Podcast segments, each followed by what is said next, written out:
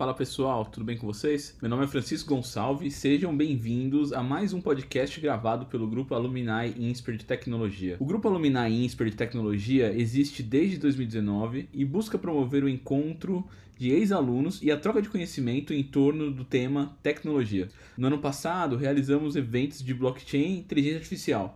Entretanto, como eu já havia falado, estamos no meio da quarentena e precisamos adaptar nosso modelo de discussão e divulgação de conhecimento. Então, este é mais um episódio da nossa série e desta vez quem irá conversar conosco é o João Botelho, também Aluminus Insper. Tudo bem, Botelho? Oi, Francisco. Tudo bom? Tudo certo. Tendo em vista essa relação da tecnologia com a pandemia e como isso afeta o mundo, é, o Botelho vai trazer aqui pra gente um pouco das discussões que ele está participando e como isso se aplica do ponto de vista de planejamento. Botelho, qual é o seu ponto de vista sobre a influência desta pandemia no mundo, sobre a perspectiva da tecnologia? O primeiro ponto nesse, nesse compartilhamento é nós entendermos, nós conversarmos um pouco sobre os direcionadores. Uh, para a questão de desenvolvimento tecnológico a partir de um novo mundo depois da pandemia. Bom, nessas questões nós temos alguns pontos que nós levantamos e podem não estar completos, mas nós identificamos como os principais direcionadores uh, que existirão. O primeiro deles tá, é o homem como centro. Isso ficou está muito claro que a humanidade ela tem uma dificuldade muito grande de se mobilizar, de os recursos, eles, eles, eles na verdade, eles não estão distribuídos exatamente tendo o homem como centro. Isso significa que o combate à pandemia ele tem esbarrado numa série de questões, problemas logísticos, problemas é, é, de disponibilidade de, de, material, questões políticas, questões de, de fronteira, enfim. Agora, nós podemos resumir isso Tá? que realmente a humanidade, ela, é, é, nós entendemos que ela vai mudar e o homem será o centro prioritário de desenvolvimento de tecnologias. Outra questão que está muito clara para todos é a mitigação de riscos. Hoje é muito fácil para todos comentarem: ah, se tivesse feito isso, se não tivesse feito aquilo. A questão de concentração de produção em determinado país é um risco muito grande. Isso foi um erro cometido. Ah, é deixar, deixar que determinados países é, dominem determinadas tecnologias é um erro muito grande. E isso não deveria ter sido feito.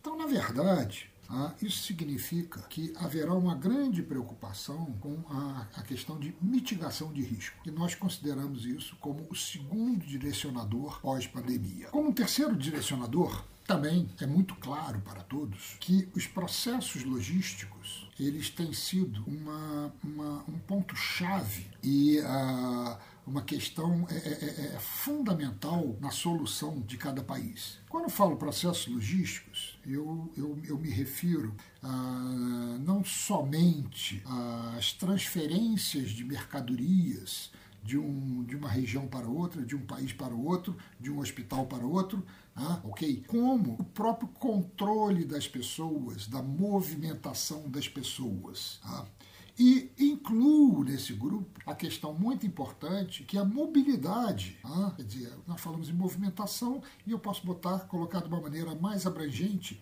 a questão de mobilidade. Ah, é, é, um, é, um, é, um, é um outro ponto que está muito claro para nós que esse é um tema que ele deve ser muito desenvolvido e priorizado é, é, no, no, mundo pós-pandemia. Um quarto direcionador, que também ah, tem uma relação é, muito forte com a tecnologia, porque depende da tecnologia e terá implicações na tecnologia, ah, tem as duas, é, é, é, tem, tem uma relação de causa e efeito, ah, é que no médio prazo haverá um novo conceito de moeda. Isso aí são questões geopolíticas, questões é, econômicas, que o mundo buscará um novo equilíbrio e esse novo equilíbrio ele, ele, ele tem uma participação de um, um novo conceito de moeda. Interessante. E qual é a influência desses direcionadores na tecnologia ou como que eles vão impactar a tecnologia?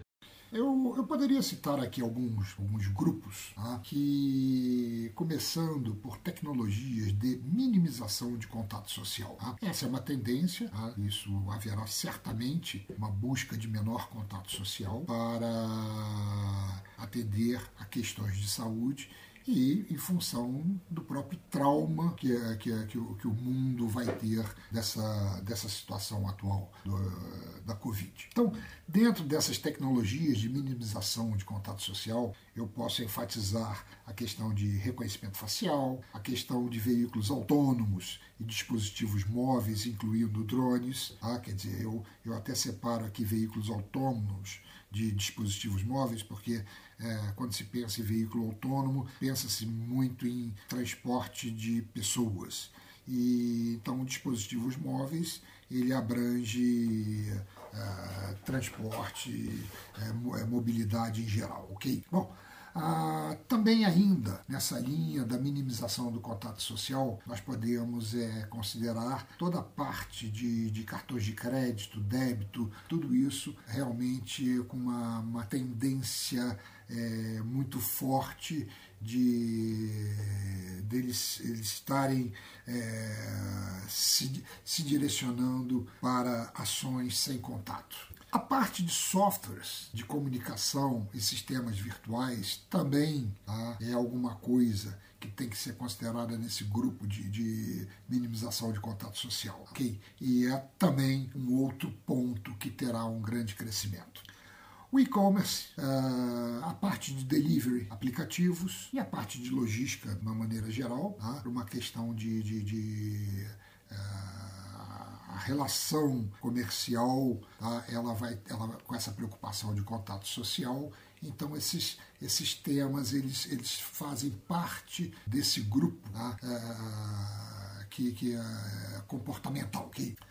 Bom, para isso, tá? quer dizer, nós, vamos, nós temos uma, uma questão que é tecnologia de comunicação, para que possa acontecer toda essa minimização de contato social, e que aí eu, eu, eu, eu coloco de uma forma bem específica que é a tecnologia 5G. Tá? Ela vai ter que vir numa velocidade maior do que ela tem se difundido no mundo, tá? Porque ela, na verdade, ela vai ser uma, uma, um canal, tá? um canal importante, um recurso importante para esse desenvolvimento tecnológico. Você comentou que um dos direcionadores é a mitigação de riscos. Quais são as mudanças tecnológicas que você entende que serão afetadas a partir destes direcionadores? Nós temos uh, o grupo de tecnologias uh, para flexibilização da produção. O que, que, é isso? Isso significa que toda a parte de automação ela vai estar muito mais é, voltada para padronização de produção e mitigação de riscos com flexibilização e não exatamente para o aumento de produtividade e redução de custos como prioridade. Tá? Isso significa que, por exemplo, a indústria 4.0 ah, ela vai seguir, ah, ok? Só que a concepção, a concepção dela vai vai estar tá realmente muito muito relacionada à questão de, de mitigação de riscos, onde você possa mudar rapidamente a produção de um local A para um local B, ok? E você possa usar essa, essa, essa base mundial ah, em função dos riscos envolvidos a cada momento. Então, por isso é que eu coloco a, o viés de padronização de, de produção e, e, e mitigação de, de, de riscos. Tá? Este, este deve ser, deve ser a, a tendência da indústria 4.0. Nesse sentido, nós temos a, a tecnologia de IoT, tá? que na verdade essa essa questão de comunicação de máquinas entre máquinas, né? ela, ela é fundamental, ok? Ela é, é base da, da indústria 4.0 e ela continuará como prioridade de desenvolvimento apenas com um, um, um viés um pouco diferente. E também a questão de tecnologia da impressão 3D, que ela deve ganhar um impulso muito grande tá? em função da questão da necessidade de flexibilização dos processos produtivos. Tá? Isso é uma questão também relacionada à mitigação de riscos. Como, como mencionado no início, a questão de, de, de, de tecnologias de segurança, moedas e transações financeiras, elas também ser, serão priorizadas, tá? Eu diria que isso no médio prazo, tá? porque isso está relacionado a, um, a, uma, a uma mudança de modelo mundial de moeda. Então aí nós podemos aí indicar o blockchain, tá? a parte de transações digitais, a, a parte toda de criptomoedas, que são, na verdade, os três são, são, são interrelacionados. Também teremos tá, um grande desenvolvimento dessa parte de biomedicina, tá, que ela está ela é perfeitamente alinhada com, com um direcionador de homem como centro, tá, e ela, na verdade, ela tem uma vida, uma vida própria, independente, que na, é, isso é, é, tema para um podcast com especialista, que isso é um, é um, é um, é um grande mundo. E fechando a nossa, a nossa visão das, dessas tecnologias e prioritárias, nós podemos é, considerar aquelas que são as preditivas. E as preditivas, nós, nós, nós mencionamos a parte de inteligência artificial e, e, e machine learning. Tá? Isso significa que essas duas elas fecham o ciclo de todas as outras. Elas estão presentes em todas, em todas as outras, fazendo um fechamento. Okay? Porque elas é que fazem a retroalimentação e que fazem uma, contínua, uma contínua melhoria de todos os processos. Quando eu falei da sua expertise no início do podcast, vi que você tem uma larga experiência no segmento automotivo e rodoviário. Como você acha que essas áreas serão afetadas por esses direcionadores?